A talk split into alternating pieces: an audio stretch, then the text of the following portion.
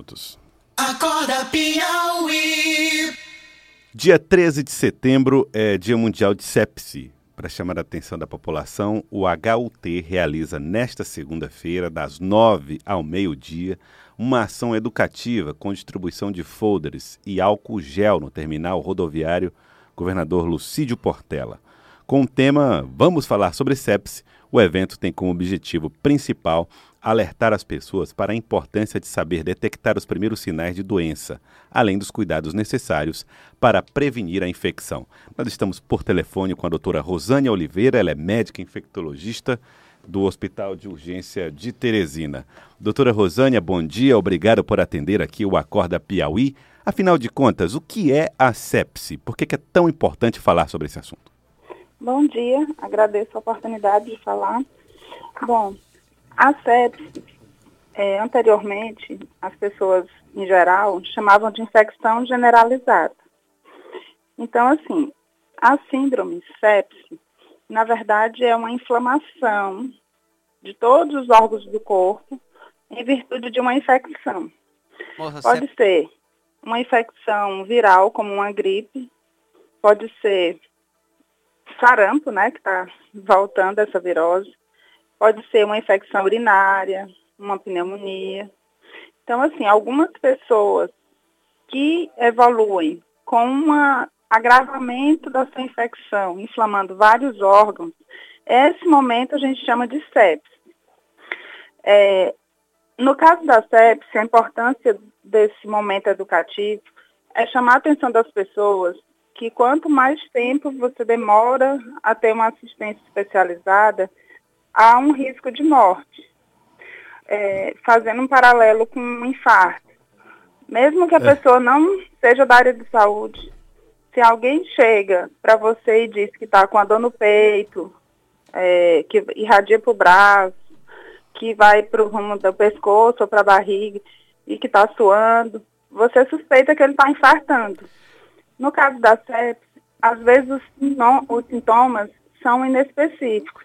Mas num serviço de saúde a gente consegue detectar e agir rapidamente. Tá, doutora Rosânia, o que a senhora está propondo então é que as pessoas tenham uma espécie de educação, de informação sobre alguns sinais da sepse. Eu, pessoalmente, ao ouvir falar da expressão sepse, imaginava que ela estava ligada a aquele tipo de infecção hospitalar.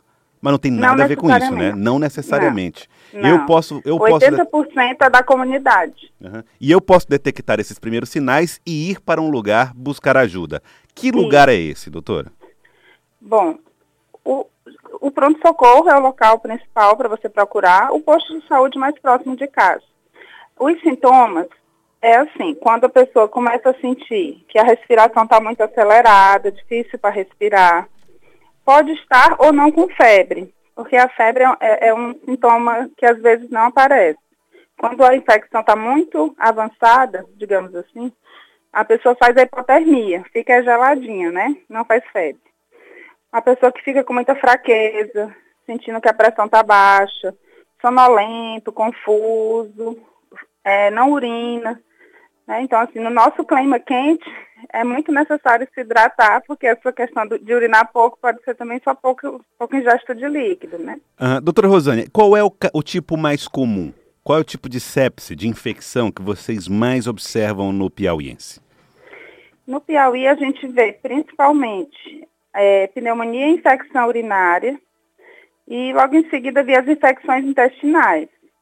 Chamando a atenção que a gente tem alguns grupos de risco, né? Então, as crianças abaixo de 2 anos, as pessoas acima de 60 anos, e todas aquelas pessoas que têm alguma alteração de imunidade têm um risco maior de evoluir para a sepse. Então, aquele paciente que está fazendo um tratamento oncológico, fazendo quimioterapia, ou que é portador de HIV, que tem doença renal crônica, que faz hemodiálise, diabetes. Tá, então são, tem pessoas que precisam de um cuidado maior. Eu percebo, pela própria explicação da senhora, doutora Rosane Oliveira, médica infectologista, que os casos de infecções de sepsis são diversos e as pessoas precisam ficar muito atentas a qualquer sinal. Pergunto, é, vocês vão fazer hoje uma distribuição de álcool em gel, né, no Sim. terminal rodoviário Governador Lucídio Portela. Qual a importância do álcool em gel nesse processo, nesse trabalho de, de manutenção da saúde?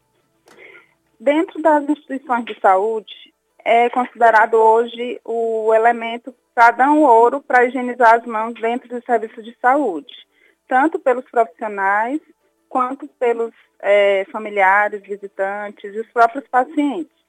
Fora dos hospitais, é sem dúvida uma maneira importante de prevenir várias infecções. A nossa mão pode veicular muitos germes. Então, quando a gente vai se alimentar, quando a gente vai fazer algum manuseio dos olhos, boca, nariz, é importante que a mão esteja higienizada, porque senão a gente pode estar albergando vírus de gripe, bactérias que causam infecção intestinal. A, quando a gente vai manipular alimentos, é, tem que higienizar as mãos antes para não contaminar esses alimentos. Então, a higienização das mãos, seja com água e sabonete, é, que a gente já tem disponível em casa, mas a, o auxílio do álcool gel, por ser mais prático, às vezes a gente tendo no bolso, na bolsa, em qualquer local da rua, a gente consegue higienizar a mão, a gente vai estar se prevenindo principalmente dessas infecções respiratórias e intestinais. Estamos conversando com a doutora Rosânia Oliveira, médica infectologista do Hospital de Urgência de Teresina. Doutora Rosânia, eu estive vendo agora aqui no, no sudeste do Brasil, uma das preocupações é com a polenização, né, no período de primavera, muito pólen, uhum. riscos de, de, problemas de também né, de, de infecções. No caso nosso aqui do Piauí, de alguma maneira, é, nós estamos vivendo um período de baixa umidade, alta temperatura. De alguma maneira, isso pode contribuir com algum quadro de infecção? Pode sim. A baixa umidade é um fator de risco importante para as infecções respiratórias, especialmente crianças e quem já tem um histórico de doença respiratória. É aquele paciente que tem a doença pulmonar crônica, quem é portador de asma. Então, essas pessoas a gente precisa estar tá orientando para buscar alguma forma de se umidificar. Uh, a gente tem esses umidificadores comerciais, mas eu posso colocar só uma toalha molhada no quarto para dormir, que também traz um pouco de umidade, e ingerir bastante líquido. Doutora Rosânia Oliveira, médica infectologista do Hospital de Urgência de Teresina, muito obrigado pela participação aqui conosco. É, quero convidar a população a partir das nove da manhã para este ato né, no Terminal Rodoviário Lucídio Portela, distribuição de folders, distribuição de álcool em gel. A senhora também vai estar por lá para informar a, a, a população, doutora?